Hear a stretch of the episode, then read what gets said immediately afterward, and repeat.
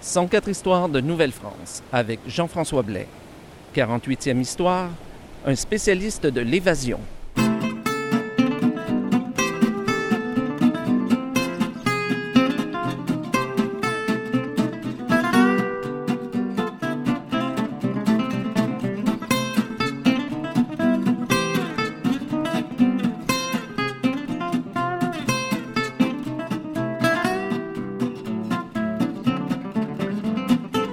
Alors bonjour à toutes et à tous et bienvenue à cette nouvelle histoire de Nouvelle-France.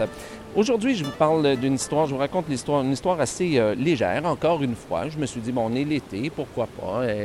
Alors, je suis encore à Chambly, sur le bord des, euh, des rapides de Chambly, pour vous euh, raconter une histoire assez étrange qui s'est déroulée autour de 1671 et qui, concerne un homme dont la spécialité, semble-t-il, était de s'évader.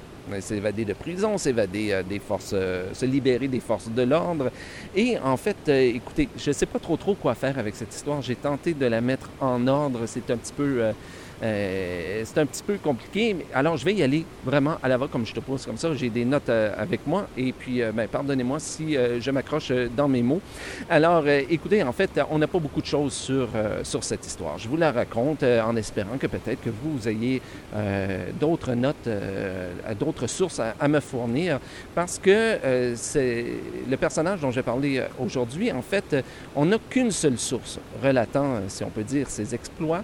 Et c'est- ça vient de euh, d'Olier de Casson dans son, euh, dans son livre Histoire de Montréal pour euh, le chapitre ou pour la partie de chapitre s'intitulant Pour l'année 1671 jusqu'à l'automne 1672. Et donc, il nous parle de cet homme qui, d'après lui, d'après ce qu'il nous dit, il était,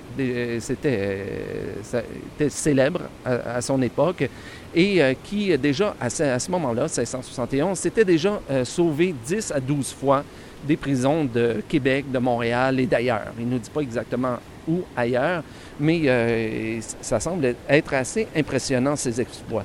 Alors, voyez, juste, écoutez, je vais vous faire quelques citations, je vais vous citer euh, quelques petits trucs qui disaient de cet homme. Il disait Les serruriers ont perdu leur crédit à son égard, les charpentiers et maçons y sont entrés en confusion. C'est quand même pas rien. Il continue en disant Les menottes lui étaient des mitaines, les fers aux pieds des chaussons et le carcan une cravate. C'est quand même pas mal aussi. Alors, il continue en disant qu'on lui fasse des ouvrages de charpente propres à enfermer un prisonnier d'État, il en sort aussi aisément qu'un moineau de sa cage lorsque la porte est ouverte. Alors voilà, ça en dit quand même euh, beaucoup sur, euh, sur cet homme. Donc 10 ou 12 fois qu'il euh, s'était déjà à ce moment-là évadé. En le décrivant, en fait, Dollier de Casson même suppose, il nous dit que cet homme donnait l'impression de se laisser prendre volontairement par les forces de l'ordre pour mieux insulter ses geôliers en trouvant moyen de s'évader. Même une anecdote, par exemple, il dit une fois qu'il avait été pris par trois hommes qui euh, s'étaient bien assurés de l'avoir attaché comme il faut, avec les mains dans le dos, mais lui, comme, euh, comme un illusionniste, euh, vraiment, il a réussi à se défaire de ses liens sans qu'aucun des trois hommes s'en aperçoive et il a réussi à s'évader. Une, autre, anecdote que Dollier de Casson nous, nous donne de cet homme, il dit qu'autour de l'année l'année 1661, parce que, bon, on dit ça parce que c'est Dollier de Casson qui nous dit il y a quelques mois, donc euh, euh, il nous dit que cet homme avait été pris par environ six hommes armés, chacun d'un fusil. Euh, ils l'ont bien ligoté, se sont assurés qu'il était bien attaché et qu'il ne pourrait pas sortir de ses, liens. Alors, donc, après, après s'être assuré qu'il soit bien attaché, les gardiens ont placé leurs fusils ensemble, euh, donc les fusils ensemble à un certain endroit pour s'adonner à un jeu euh, de hasard. Le jeu s'appelle euh, le jeu de Palo. Je ne sais pas exactement ce que c'est, mais enfin, j'ai l'impression que c'est du jeu de hasard. Mais ça, c'est mal leur en pris parce que notre homme a réussi quand même à se défaire de ses liens euh, sans que personne s'en aperçoive. Il est allé prendre les fusils, il les a mis sous ses, euh, euh, sous ses bras. Et là, quand les hommes s'en sont aperçus, eh bien, il a brandi les fusils et il a menacé de tirer, de tuer le premier, premier qui s'approcherait. Ah, donc, ils n'ont rien fait. Et lui, il a réussi à prendre la poudre d'escampette et, et il est disparu dans la forêt. Mais en fait, ce qui suit est intéressant parce que Delier de Casson nous dit, et là je cite, Depuis ce temps, on ne l'a pu attraper, donc on n'a pas pu l'attraper, et il est errant parmi les bois.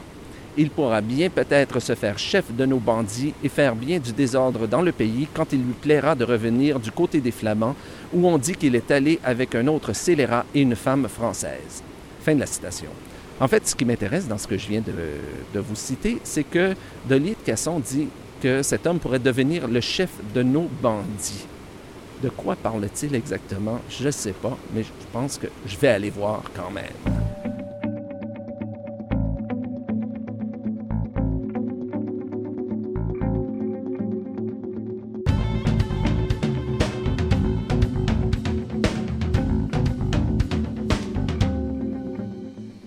Alors voilà, c'est à peu près tout ce qu'on euh, sait sur cet homme.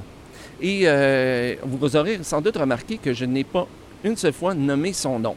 En fait, c'est parce que je ne sais pas. J'ignore son nom. Euh, Delier de Casson nous dit seulement que cet homme était un prisonnier célèbre. Alors, semble-t-il, visiblement, il était assez célèbre ou trop célèbre pour qu'on qu'on nomme son nom. En fait, malheureusement, on a perdu son nom. J'ai eu beau chercher dans d'autres sources, je n'ai rien trouvé. Alors, si vous, vous avez d'autres sources, s'il vous plaît, euh, faites-le moi parvenir. Je serais vraiment bien intéressé. En fait, il y a une personne qui a tenté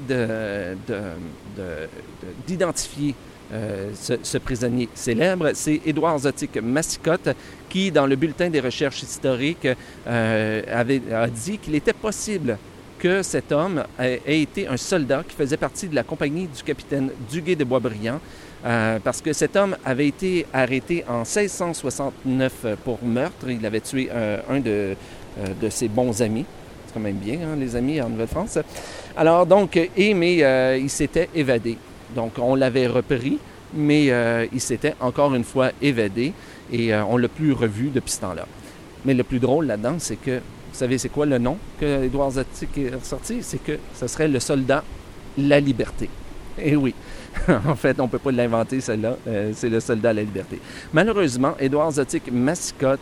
Euh, ça, c'est une histoire qui est ressortie souvent. Je l'ai vu ailleurs, là, que ce serait le soldat La Liberté. Mais malheureusement, euh, Édouard Zatic massicotte ne nous donne pas de source sur, sur le soldat La Liberté. Alors, j'ai absolument aucune idée si on peut effectivement le lier avec notre spécialiste euh, de, l'évasion, mais avouons quand même que c'est tout de même une belle histoire à raconter. Et c'est ce qui met fin à cette nouvelle histoire de Nouvelle-France. Euh, si vous avez des questions ou des commentaires sur l'émission, je vous invite à m'écrire à info-104histoire.com ou encore à visiter la page Facebook de l'émission. Ici Jean-François Blais et à bientôt pour une nouvelle histoire de Nouvelle-France.